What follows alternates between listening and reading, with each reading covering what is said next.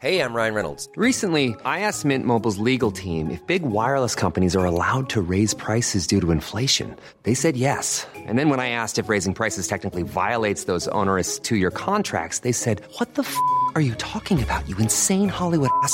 So to recap, we're cutting the price of Mint Unlimited from $30 a month to just $15 a month. Give it a try at mintmobile.com slash switch. $45 upfront for three months plus taxes and fees. Promo rate for new customers for limited time. Unlimited more than 40 gigabytes per month. Slows. Full terms at mintmobile.com.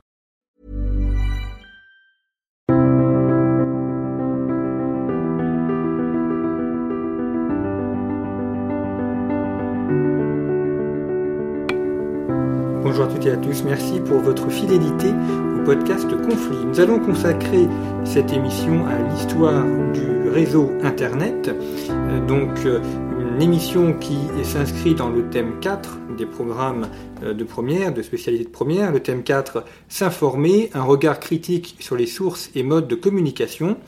Il s'agit de l'axe 1, des grandes révolutions techniques de l'information.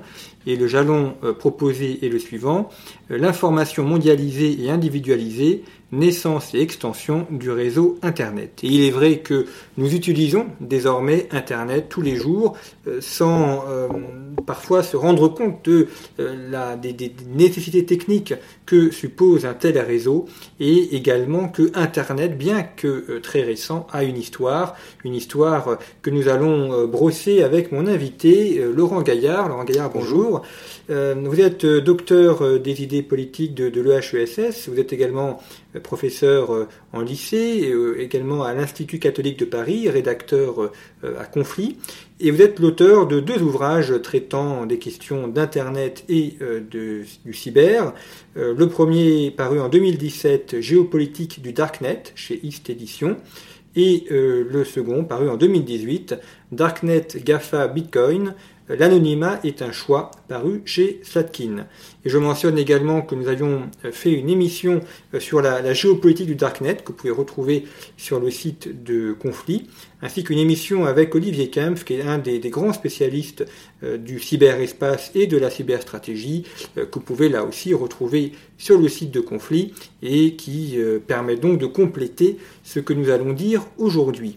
Alors pour les plus anciens d'entre nous, nous avons connu le Minitel, qui, est, qui était une des, des grandes fiertés euh, de l'industrie ou de la technologie française. On, on s'inscrivait euh, pour euh, le, le baccalauréat et pour euh, les inscriptions au post-bac euh, sur le Minitel avec 3615 euh, quelque chose derrière. Ça dépendait du, du, du, du 3615 Ravel d'ailleurs. C'était recensement automatisé du vœu des élèves. Donc on n'était pas encore à l'époque euh, ni d'APB ni du Parcoursup, euh, mais néanmoins quelque chose qui apparaissait comme extrêmement moderne. Euh, tout ça a été balayé euh, par Internet.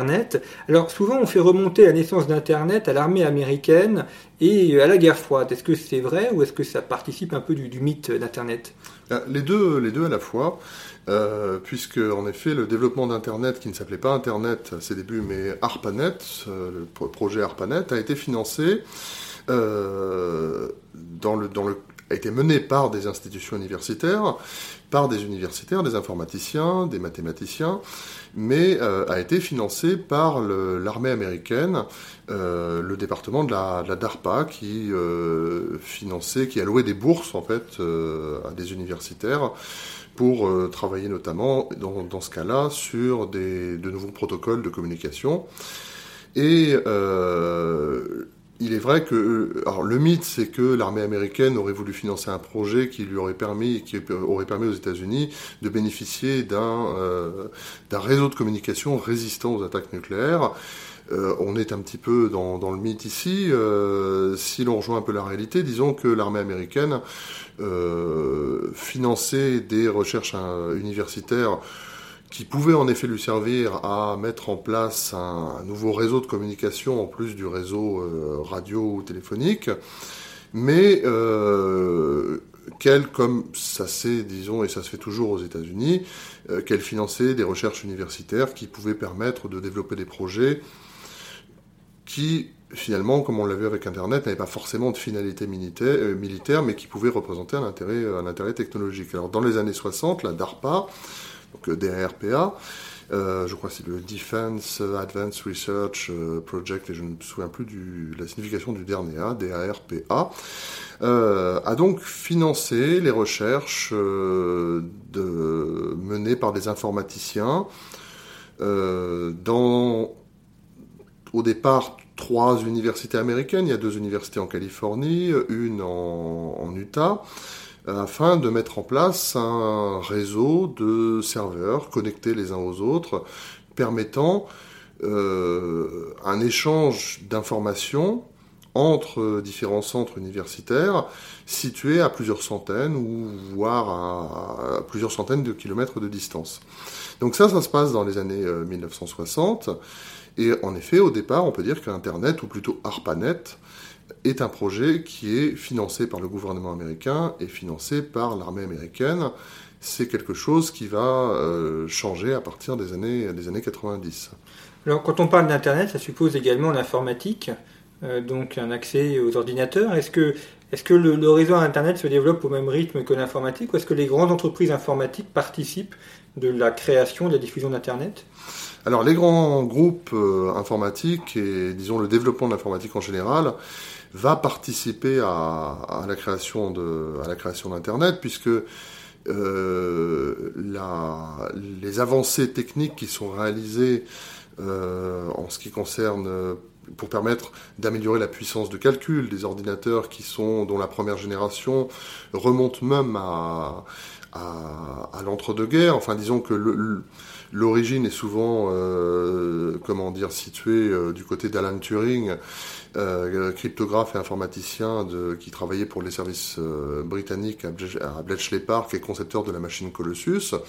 Donc là, on a la première génération euh, d'ordinateurs et jusqu'aux années 60,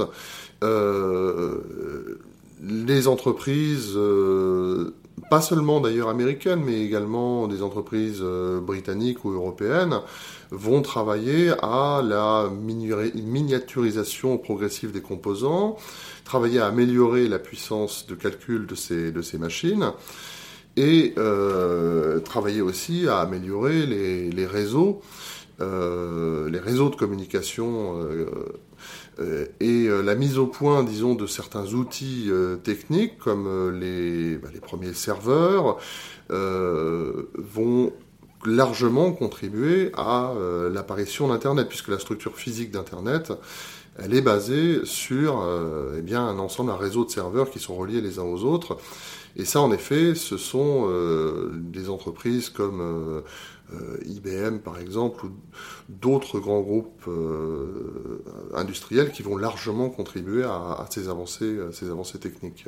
C'est un peu le, paradoxe d'Internet, c'est qu'il s'est présenté ou s'est perçu comme quelque chose qui, qui euh, se fait fi de l'espace, qui permet de communiquer très rapidement d'un pays à l'autre, et pour autant, ça s'inscrit pleinement dans un espace. Vous l'avez dit, il faut des serveurs, il faut des câbles de connexion qui passent sous la mer, donc il y a, il y a toute une, une connectivité physique d'Internet. Oui, absolument, et d'ailleurs... Euh, euh, il est important de faire la différence entre des, termes qu'on utilise un peu l'un pour l'autre indifféremment entre Internet et le, web, puisque Internet désigne au départ euh, un, réseau de machines connectées entre elles qui permet la communication à, distance, puis le transfert d'informations d'un serveur à un autre. Et donc on fait référence quand on parle d'Internet à un réseau au, départ physique de machines connectées entre elles, tandis que ce qu'on appelle le web est, euh, un logiciel qui a été mis au point par le Britannique euh, Tim Berners-Lee entre 1989 et 1990 au, CERN, le Centre européen de recherche nucléaire, afin euh, bah, tout simplement de développer ce qu'on appelle aujourd'hui la technologie des liens hypertextes, c'est-à-dire permettre en fait, en naviguant de lien cliquable en lien, en lien cliquable, pardon, euh, de passer d'un site à un autre. Donc le, web fait référence au départ à un logiciel et aujourd'hui à une architecture logicielle qui se superpose à un réseau physique qui est celui d'Internet.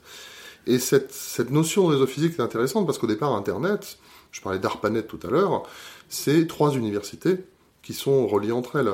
Euh, à la fin des années en 1969, le, le premier euh, message, si on peut l'appeler comme, ce, comme cela, ou ce qui est l'ancêtre du, mail peut-être, euh, est envoyé d'une université californienne, d'un ordinateur situé dans une université californienne à une université de, l'Utah, et euh, le message, eh bien, se compose par erreur de deux parties. Au départ, ça devait être un mot, login, L-O-G-I-N.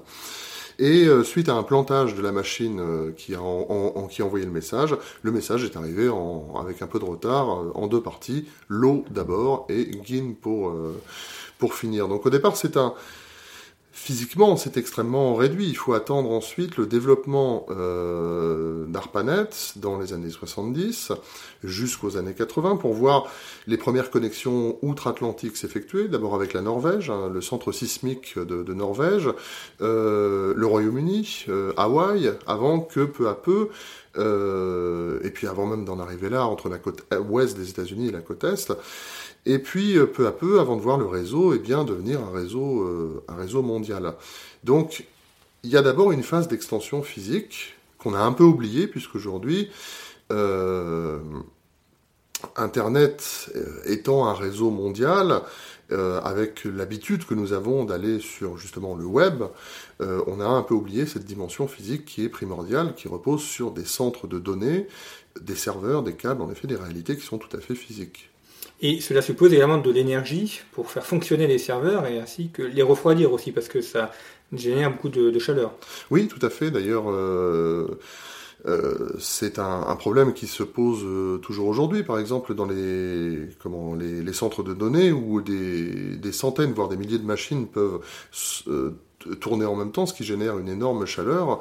Euh, on a même essayé de trouver des, comment dire, des, des solutions pour pouvoir réutiliser cette, cette, euh, cette, chaleur. Je voyais il n'y a pas longtemps l'exemple d'un centre de données situé en France à Metz, qui, euh, dont la chaleur produite par les machines est réutilisée pour euh, chauffer en partie l'hôpital qui se situe à côté. Euh, ce sont des, des, des pratiques qui euh, se sont développés aussi dans d'autres pays.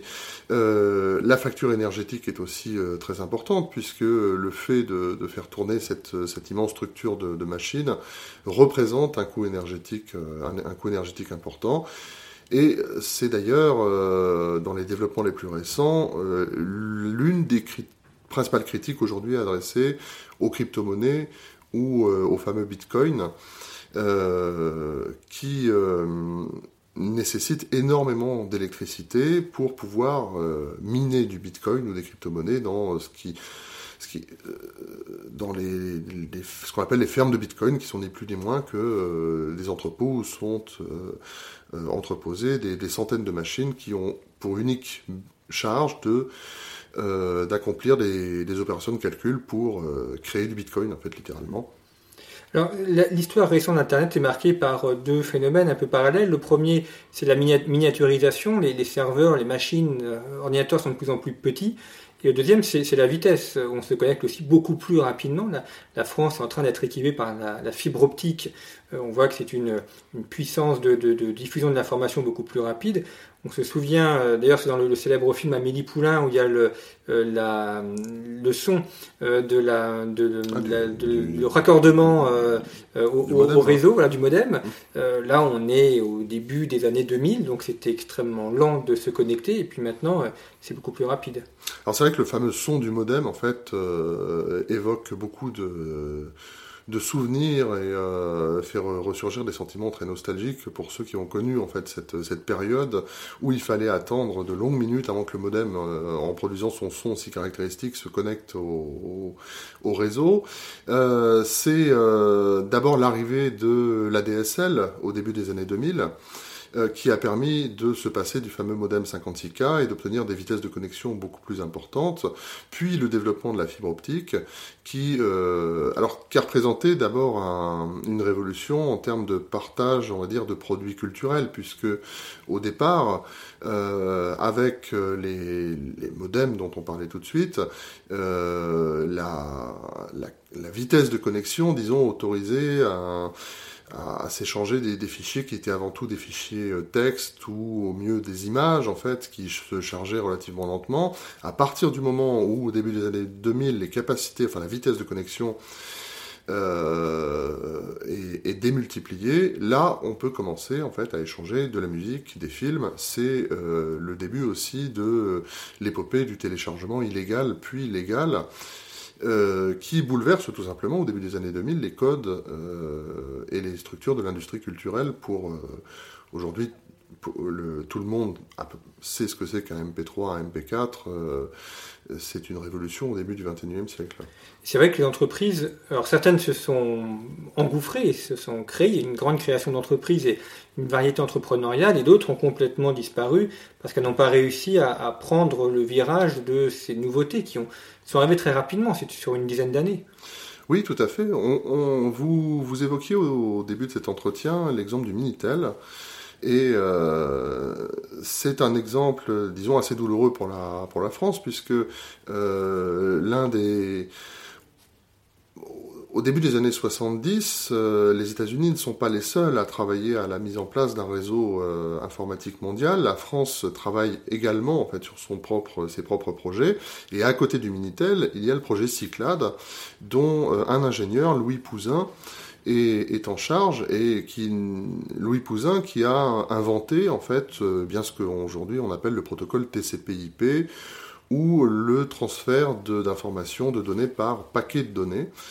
Et le problème, c'est qu'en 1974, le gouvernement de Valéry Giscard d'Estaing fait le choix de favoriser le projet du Minitel et pas le projet Cyclade de Pouzin. Et euh, eh bien la France, pendant à peu près une dizaine d'années, peut-être un peu plus d'ailleurs, euh, une quinzaine d'années, fera le choix du Minitel, alors même que le standard euh, qui se développe partout dans le monde est euh, Internet. Et d'ailleurs, l'un des créateurs d'Internet, l'américain Vinton Cerf, c'est C-E-R-F, euh, s'inspirera de ce que Pouzin appelait le datagramme pour la mise au point du protocole TCP/IP, du transfert d'informations par paquet de données. Et euh, eh bien, la, France, du coup, accusera un certain retard euh, entre le moment où elle développe le Minitel et le moment où elle l'abandonne. Pour reprendre les, mots du sociologue Bruno Lussato, dans les années 80, qui disait, je crois, lors d'une conférence, Messieurs, je ne sais pas si le monde nous envie de Minitel, mais ce qui est sûr, c'est que personne ne nous l'achète. Et avant que les pouvoirs publics euh, réalisent finalement que ce modèle ne fonctionnait pas, euh, il s'écoule quand même au moins une quinzaine d'années, et, euh, et, bien en termes d'industrie, des nouvelles technologies, il y a un certain retard français. Euh, toutes les entreprises ne disparaissent pas en ne faisant pas le choix d'Internet. Euh, L'américain AT&T, en fait, qui est un des géants aujourd'hui, euh, un géant historique de, des communications aux États-Unis, va, comment dire, faire au départ faire la moue en fait devant le projet Internet et puis avant finalement de comprendre des années après le, le développement d'ARPANET euh, qu'il s'agit d'un comment dire d'un enjeu d'investissement stratégique. On pense à, à AOL aussi qui était un des leaders d'internet et de d'adresses de, qui étaient délivrées et qui a disparu. Oui, tout à fait. Le AOL, on peut on peut penser à AOL en termes de D'autres ont disparu, je pense, me vient en tête le moteur de recherche Lycos euh, et une foule de moteurs de recherche qui ont disparu avec la, euh, comme la montée en puissance de, Google. Donc euh, Internet, dans les années 90, euh, c'est Netscape au, départ, euh, et un certain nombre d'acteurs comme Netscape, comme AOL ou comme Lycos qui vont marquer, on va dire, les débuts d'Internet, ou du moins de l'Internet grand public des années 90 aux années 2000, vont peu à peu disparaître pour laisser la place à d'autres acteurs euh, qui sont devenus aujourd'hui les géants du, numérique qu'on connaît. Alors, vous l'avez dit, le, tournant, c'est un peu les années 2000, début des années 2000, où là, Internet se, se, démocratise, entre dans les foyers. Ça va de pair aussi avec le développement de la bureautique euh, familiale et, personnelle.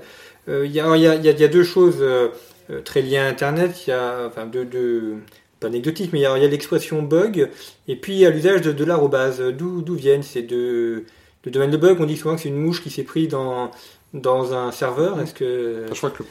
un des premiers bugs, c'est celui dont je parlais tout à l'heure avec la transmission du terme login en fait et, le plantage d'une machine.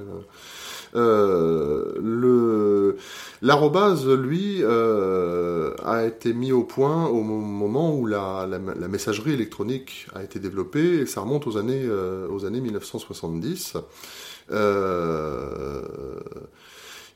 C'est ce sont des des gens qui sont des cryptographes, là encore, et des informaticiens, euh, comme euh, euh, Whitfield Diffie ou Martin Hellman, en fait, qui vont travailler sur le, développement de, des premières messageries électroniques et en choisissant d'utiliser ce caractère, l'arrobase, pour définir une, un destinataire et euh, pour, pour définir l'arrobase comme code universel euh, pour définir les messageries électroniques. Quant au, quant au bug, eh bien, euh, en effet, l'étymologie va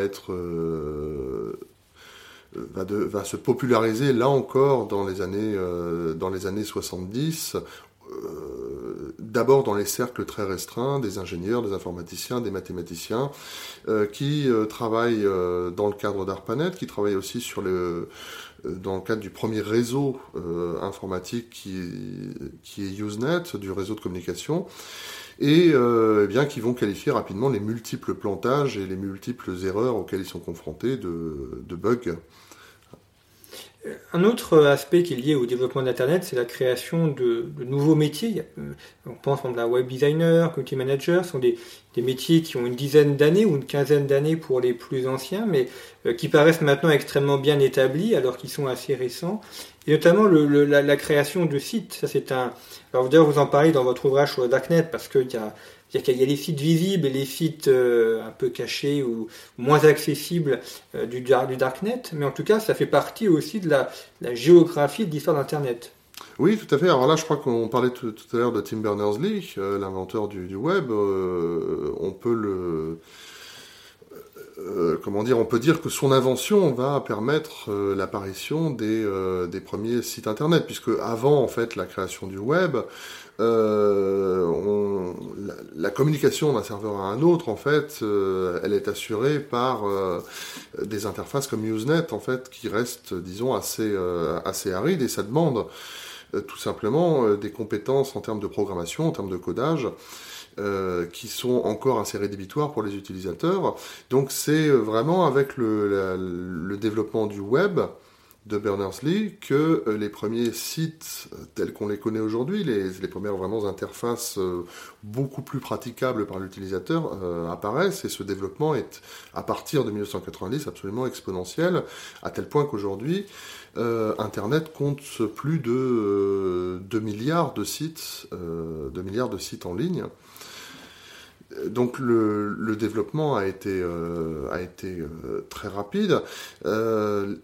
Parmi euh, ces milliards de sites, sur ce réseau des réseaux qui est Internet, en effet, on trouve aujourd'hui aussi ce qu'on appelle les darknets, qui sont, euh, on peut les définir très simplement comme des réseaux parallèles, en à Internet, des réseaux alternatifs, euh, qui, qui, utilisent différents protocoles, différents processus, afin d'anonymiser leurs utilisateurs, c'est-à-dire d'empêcher qu'on puisse récupérer l'adresse IP. L'adresse IP, c'est pour faire simple, là encore, c'est euh, l'empreinte électronique de n'importe quelle machine qui se connecte à Internet. Et donc sur ces réseaux, qui sont très petits, hein, qui comptent quelques dizaines de milliers de sites, euh, l'anonymisation des utilisateurs est euh, théoriquement, théoriquement garantie.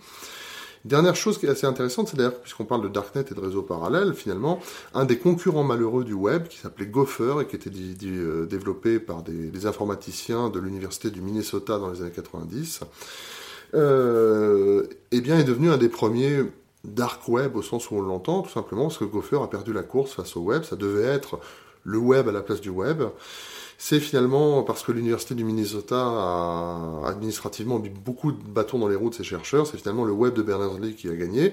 Et Gopher existe toujours.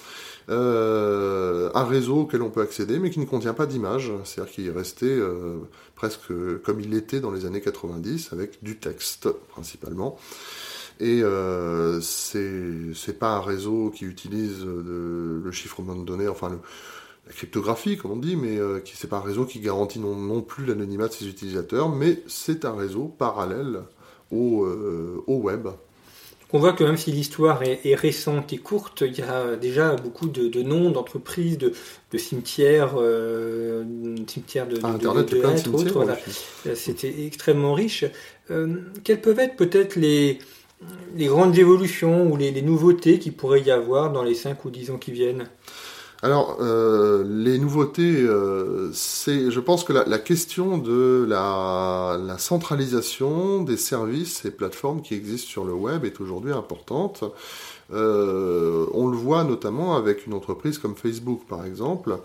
Pour prendre cet exemple, on a vu Mark Zuckerberg présenter ses excuses au Parlement américain après l'affaire Cambridge, Cambridge Analytica. Récemment, Facebook, enfin par la voix de Mark Zuckerberg, a annoncé qu'il allait prendre en compte de manière beaucoup plus centrale la question de la protection de la comment dire de la des données, de, de, la vie privée, voilà, tout à fait. Et euh, ce qui est amusant là-dedans, quelque part, c'est que euh, Zuckerberg, en fait, prend en compte la protection de la vie privée d'utilisateur à utilisateur, c'est-à-dire vis-à-vis des autres utilisateurs de Facebook, mais ne parle pas finalement de la protection de la vie privée, euh, comment dire, vis-à-vis de l'entreprise Facebook. Et le, problème qui reste aujourd'hui, c'est que Facebook centralise en fait les données utilisateurs dans ses centres de données. Donc du coup, euh, un certain nombre d'alternatives qui sont encore assez minoritaires émergent pour proposer, on va dire, des modèles de réseaux sociaux qui sont complètement décentralisés, euh, sur lesquels les utilisateurs ont euh, un contrôle personnel et total de leurs données. Il y a aussi bien dans les alternatives, dans les les nouvelles technologies qui se sont développées récemment, les crypto-monnaies évidemment, qui suscitent à la fois euh, de manière quelquefois tout aussi euh, déraisonnable d'un côté que de l'autre, des, espoirs fous ou euh, des, craintes un peu folles aussi, mais qui sont des systèmes de transactions à l'aide de monnaies virtuelles comme le Bitcoin qui sont complètement décentralisées. Le réseau Bitcoin compte 10 000, à peu plus de 10 000 nœuds sur lesquels la, blockchain, qui est le répertoire qui permet au réseau Bitcoin de fonctionner, est euh, reproduit, copié, ce qui assure la sécurité du, réseau.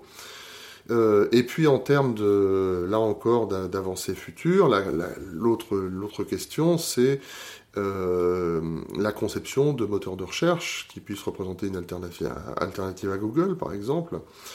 Je ne parle pas de l'informatique quantique, puisque euh, enfin, nous fonctionnons en informatique sur le, système binaire aujourd'hui, et je pense que ni vous ni moi ne vivrons peut-être assez vieux pour voir l'avènement de l'informatique quantique sur lesquels les scientifiques travaillent actuellement. Bien, réponse dans 60 ou 70 ans alors, pour voir le développement de cette nouvelle technologie. Merci beaucoup Laurent Gaillard d'avoir euh, répondu à nos questions. Je rappelle vos deux ouvrages, Darknet, GAFA, Bitcoin, l'anonymat est un choix, paru en 2018 chez Slatkin, et Géopolitique du Darknet, paru chez East Edition en 2017. Et euh, également donc euh, une émission que nous avions fait sur la géopolitique du Darknet, ainsi que notre émission en rapport avec les programmes scolaires sur euh, les GAFA et euh, euh, les, États, ainsi qu'une émission consacrée à la cyberstratégie avec Olivier Kemp. Et donc avec ces quatre émissions, eh bien, vous avez de quoi avoir la, synthèse des enjeux sur Internet, la cyberstratégie et cette géopolitique des réseaux sociaux et de la communication mondialisée. Merci pour votre fidélité et à bientôt pour une prochaine émission.